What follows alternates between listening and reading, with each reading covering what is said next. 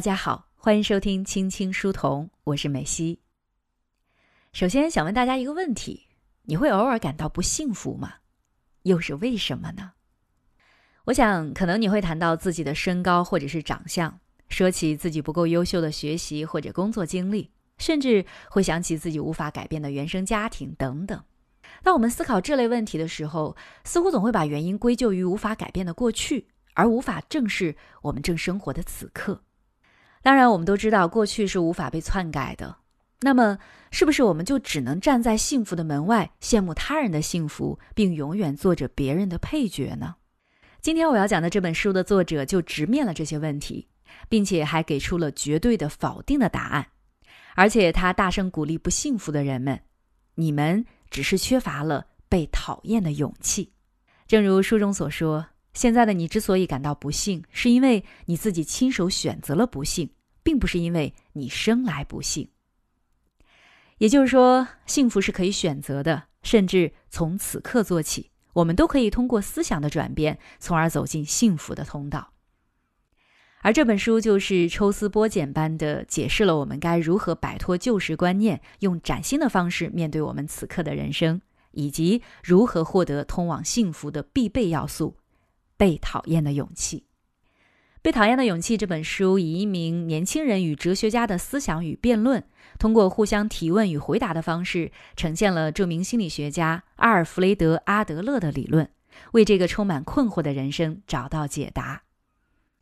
那些关于幸福、家庭、生活与工作的问题，都在每一个辩论中找到了解答的出口。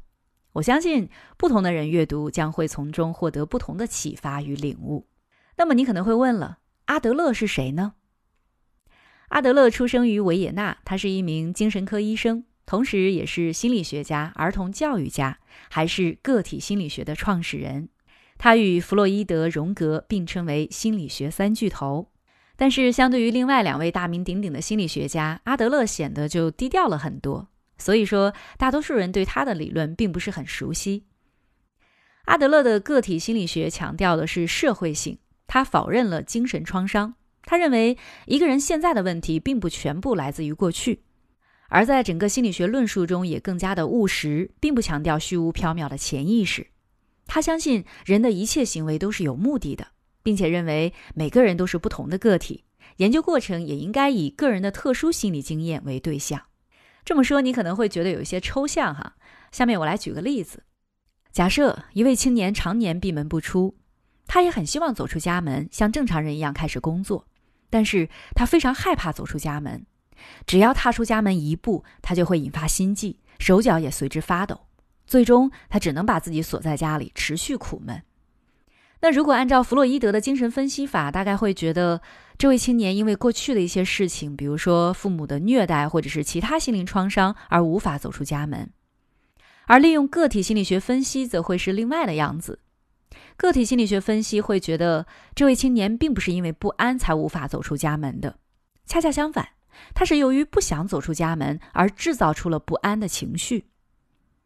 如果闭门不出，这位青年会得到父母小心翼翼的照顾，也会使自己变得特别，免于成为茫茫人海中的一员。通过这个例子，我们大致就可以感受到两者的区别了吧？弗洛伊德他信奉的是原因论，而个体心理学分析则完全遵从目的论。并且他否认了心理创伤学，两者的区别就在于，弗洛伊德认为例子中的青年闭门不出是源于过去，而过去任谁都是无法改变的；而个体心理学遵从目的论，则着眼于现在，而现在的每一刻都意味着有机会去改变，只要你拥有了改变的勇气。也就是说，即便我们拥有了不够完美的过去，也并不意味着我们就彻底远离了幸福。正如阿德勒所说的。决定我们自身的不是过去的经历，而是我们自己赋予经历的意义。这样的心理学是不是更务实、更容易理解，也更容易对我们产生正面的影响呢？当我们遇到人生中各种问题的时候，不妨就用这种目的论来进行分析一下。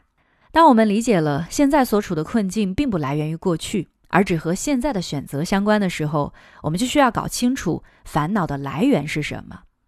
阿德勒认为，人生需要面临三大课题：工作课题、交友课题、爱的课题，并称为人生三大课题。而这三大课题由或深或浅的人际关系产生。也就是说，所有人的烦恼大都来自于人际交往。听到这样的结论，或许你会下意识的反驳。但是仔细想想，我们每个人之所以能够立足于社会，就是被各种人际关系所牵绊，才产生了喜怒哀乐，也就进而成为了每一个人活着的证明。我们如何思考自我与他人的关系，也就成为了幸福与否的关键。而在很多时候，我们把人都当成了敌人，而并不是伙伴。即便是闺中密友或者至亲的爱人，也会偶尔互相攀比。比如说，成长在多子家庭中的孩子会对父母的爱进行争夺，而在一起长大的朋友也难免不去比较一下考试的成绩或者收入水平等等。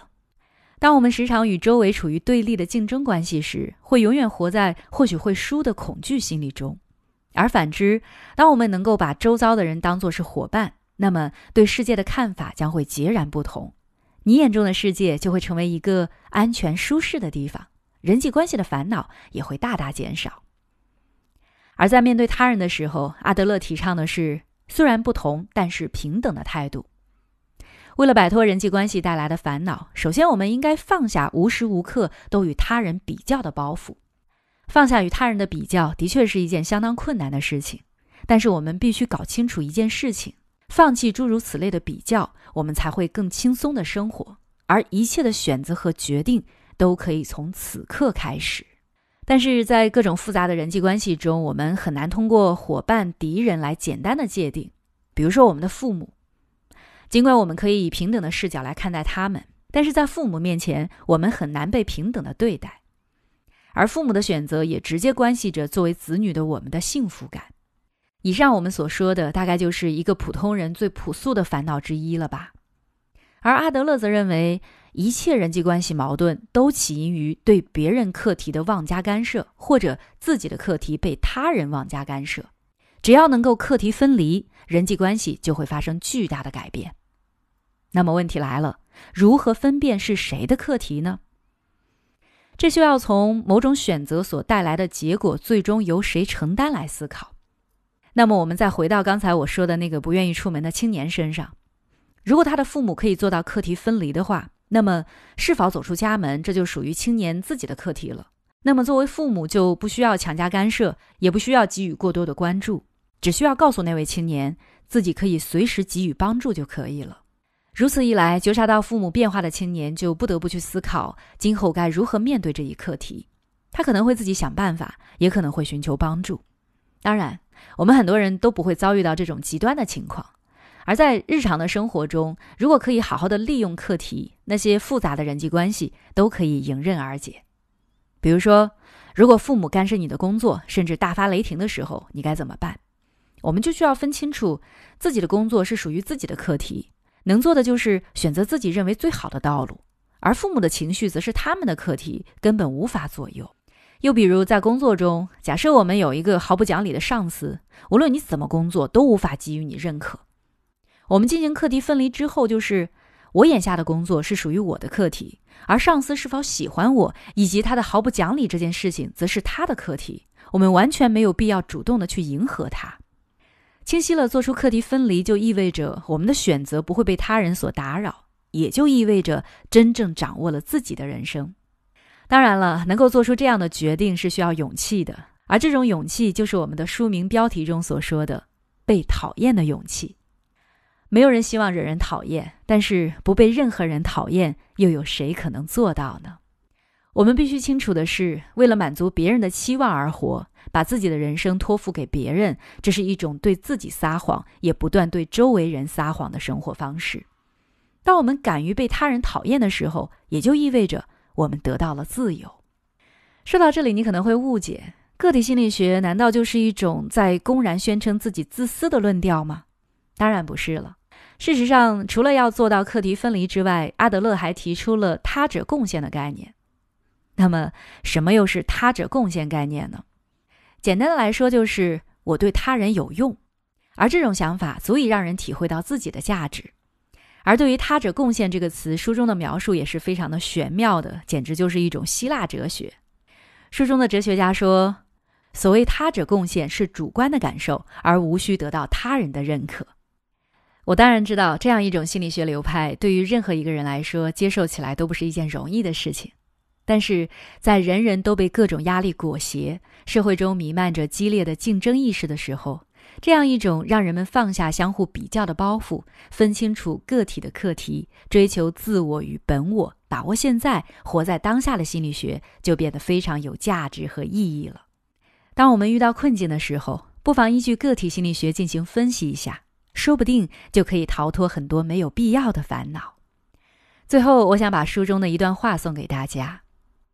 也许你是在透过墨镜看世界的，这样看到的世界理所当然就会变暗。如果真是如此，你需要做的是摘掉墨镜，而不是感叹世界的黑暗。摘掉墨镜之后看到的世界也许会太过耀眼，而使你禁不住闭上眼睛。或许你又会想念墨镜。即便如此，你依然能够摘掉墨镜吗？你能正视这个世界吗？你有这种勇气吗？问题就在这里。